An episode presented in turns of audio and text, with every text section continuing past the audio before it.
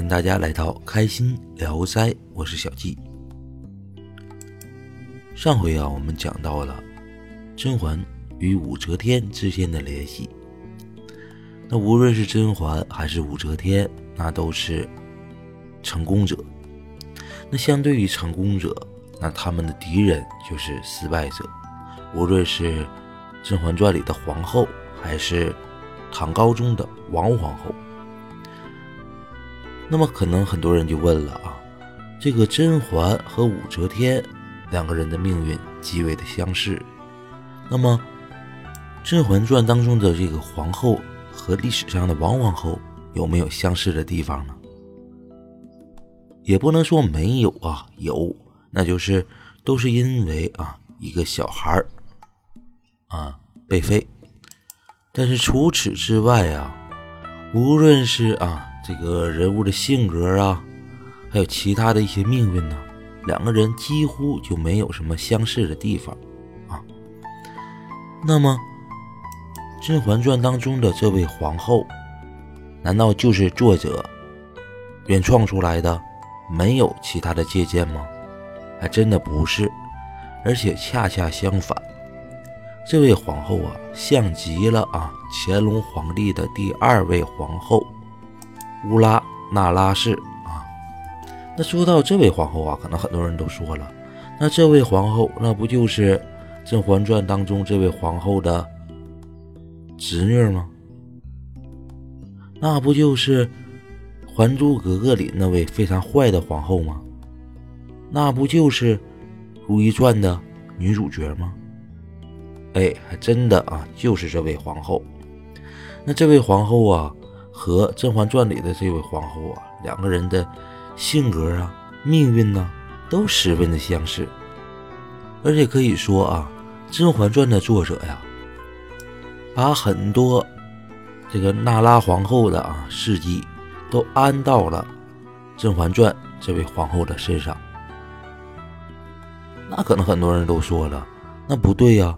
那如果按照这个皇后身上，那她为什么要写自己侄女？那这两个人物不就重合了吗？其实啊，我们说啊，《甄嬛传》的小说是一个历史架空小说。那历史架空小说，它就不是写清朝的事儿。而且当时啊，《甄嬛传》的作者他写《甄嬛传》的时候啊，他从来他就没有想过要写《如懿传》。《如懿传》啊，为什么要写呢？那是一个非常偶然的一个事件啊。就是说，《甄嬛传》在拍成电视剧的时候啊，正好啊，有一场戏被刘莲子看见了，那就是蔡少芬演的那个“臣妾做不到”啊，就是那种那个废后的那那一场戏。那我们说，本来啊，这个皇后的原型啊，就是那位娜拉皇后。那作者看到了这个这一场戏呢，非常的感动。所以呢，他决定还要往下写。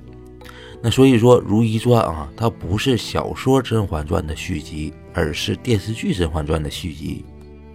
那我们把这个问题说清楚之后啊，那我们啊就来聊一聊这个《甄嬛传》当中这位宜修皇后和历史上这个乌拉那拉皇后有什么样的相似的地方。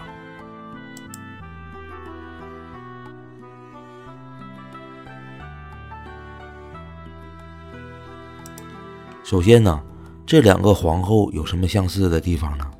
第一个相似的地方啊，就是这两个皇后啊，都不是乾隆帝的原配的皇后，这是后面啊提升上来的。《甄嬛传》当中的啊这位皇后，前面呢有一位纯元皇后，纯元皇后死后啊，这个我们的这位宜修皇后啊。才成为皇后。那么历史上啊，这位乌拉那拉皇后呢，也是一样啊。前面有一位啊，看《甄嬛传》大家知道，前面有一位是富察氏。富察氏啊死后啊，这个乌拉那拉皇后才上位，变成了皇后。这是第一点啊，而且呢。这两位皇帝啊，无论是雍正也好，还是乾隆也好啊，都非常的喜欢前面的这位皇后。电视剧《甄嬛传》我们就不用说了啊，喜欢纯元皇后啊，这这些女人斗争一辈子啊，都斗不过死了的纯元。那么乾隆帝呢，也是一样啊，喜欢皇后富察氏啊。那怎么看出来皇上对这个皇后的喜爱呢？我们讲武则天的那几集那里呢，我们说到了啊，看皇上怎么喜爱，那就得看生育啊。这个富察氏啊，先后为这个乾隆帝生了两个儿子啊，两个女儿，长公主啊，三公主，然后呢还有两个皇子，这生育非常的密集呀。而且啊，我们说乾隆帝当上皇上之后呢，第一件事是什么呢？第一件事就册封啊这个皇后富察氏的啊这个儿子当太子。但是呢，也不知道这个太子啊命有多不好啊，可能是太小啊，承受不了这么大的福气啊，很快就死掉了。那这一死啊，这个富察氏呢非常的伤心呐。那乾隆帝呢，赶快劝啊，说皇后啊，你别生气啊，你别伤心啊，我们年轻力壮，还可以生，再接再厉。没过几年呢，夸叽又生下来一个孩子啊。那皇上高兴啊，乾隆帝高兴，说的赶快封为太子。那没又没过多久啊，这位皇子啊，这位太子呢也死了。那乾隆帝还劝呢，说皇后啊，别生气，别伤心，我们继续生。但是呢，我们说连思两子啊，这皇皇后呢，别说生孩子啊，连活下去的这个心情都没有了，没有这样的勇气了，非常的郁闷。那乾隆帝一看这么郁闷，怎么办呢？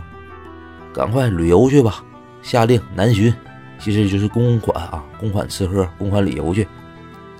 但是没有想到啊，这位皇后就在这次旅游的途中死去了。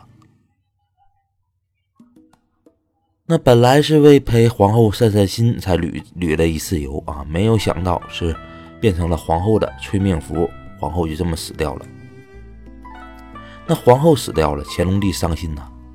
乾隆帝怎么伤心呢？一直缅怀皇后啊，从他二十来岁开始啊，就开始缅怀皇后，一直缅怀到乾隆帝要死的时候，缅怀了六十来年。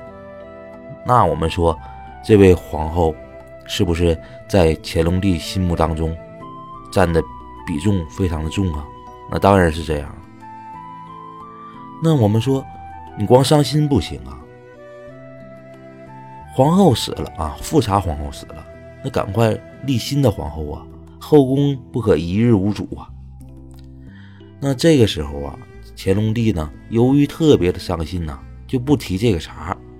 但是不提这个茬，后宫事务呢，也也要有个人来主持，谁主持呢？那就得是宫中二号人物啊，贤妃，我们说的这个乌拉那拉氏啊，哎。主持，那乌拉那拉氏一看，哎呀，皇帝呀，这不重用我了吗？重用我，我以后不就是皇后了吗？所以呢，这个这个乌拉那拉氏啊，就开始啊，卖弄自己才干协理六宫啊，不是这个不叫协理六宫了啊，这叫调度六宫啊，那非常的厉害啊，把后宫治理的井井有条，就坐等着啊升迁。皇后这么等啊，一天一天的等，一年一年的等，啊，等到什么程度啊？那《还珠格格》里有一句歌词啊，说的什么呢？盼过昨宵，又盼今朝啊，盼来盼去，魂也消啊。当然没等到魂消的时候啊，这皇后心里急呀。这乾隆帝呢，就是不提立皇后这个茬。那这个那拉氏啊，这个贤妃啊。她也不敢说呀，不敢上皇帝面前说呀。我说你赶快给我升官，也不敢说这话呀。那怎么办？那就得硬等。皇后心里这个急呀，急的都不行啊，直挠墙啊。但是呢，也没有办法。后来呀，还是啊，太后，太后谁呢？我们开玩笑的说啊，那就是甄嬛啊。说了，说的皇皇上啊，这你不行啊，你不能这么办呐！你看人家贤妃治理后宫治理的井井有条啊，你不能让让人家光干这个皇后的活不给皇后的待遇啊，嗯，那能行吗？你不能让人家啊挣着卖白菜的钱，操着卖白粉的心呢，这能行吗？所以啊，乾隆帝一听，哎，这也是啊，怎么把这个事忘了呢？就这么的勉勉强强的啊，把这个乌拉那拉氏啊立为了皇后。那乌拉那拉氏高兴啊，高兴来高兴去，说的皇上啊，你还有第二步行动啊，你快点的，什么行动啊？立太子啊！你看新皇后啊，生下的两个儿子，不很快就立为太子了吗？我不也有十二阿哥吗？赶快立太子啊！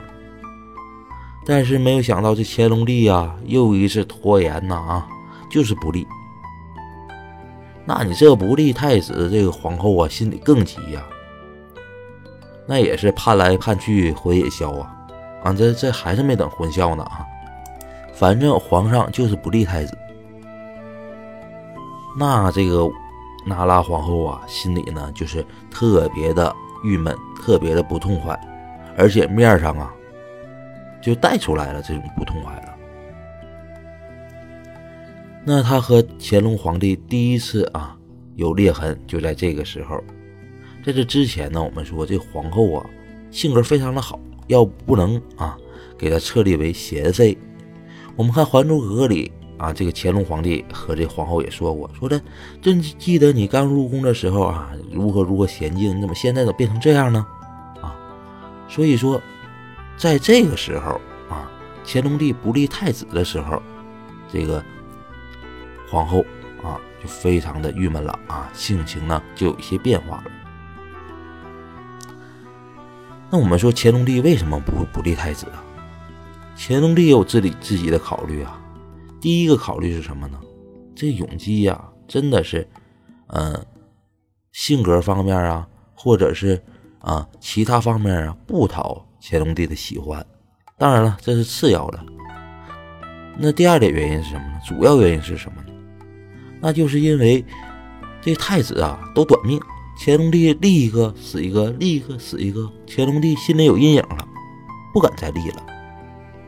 但是皇后啊，她不理解这个事儿啊，她就认为啊，乾隆帝呢想立别人当太子。所以两个人呢就有一些小摩擦，当然了，皇上是皇上嘛，皇上你不能啊，皇后不能跟皇上啊对着干。但是呢，这种小摩擦呀，日后呢就变成个大摩擦，为什么呢？因为这阵啊，乾隆帝喜欢了上了另外一个人，谁呢？令妃，《还珠格格》里那位非常贤良、非常贤良淑德的令妃。那这个令妃呀，也没有。辜负皇上啊，一直给皇上生孩子，尤其生了一位皇子啊，就是十五阿哥永琰啊。那皇上啊，对这个十五阿哥呀，就特别的喜爱啊。当然，日后呢，真的立他为太子啊，这个永琰就是日后的这个嘉庆帝啊。那在这个时候啊，这皇后就看出来了乾隆帝对这个啊十五阿哥的喜爱。他就深深的感到了一种危机感。那这个事儿呢，这皇后呢就不顾皇后的威严了啊，经常的和这个乾隆帝啊起一些摩擦。所以令妃的入宫啊，使这两位啊皇上和皇后的这之间的关系呢火上浇油啊，非常的不好了。当然了，再怎么不好啊，人家是皇上，人人家是皇后啊，两个人呢外表上来说呢。对外呢还是非常的和睦的。那可以说，如果没有另外的一件事儿发生啊，那这两个人啊，尤其是这位乌拉那拉皇后啊，可以在皇后的宝座上啊，这工作岗位上干一辈子的。那什么事件啊，导致了这个乾隆帝要废除这个乌拉那拉皇后呢？那我们下回再说。感谢大家收听今天的开心聊斋，下次再见。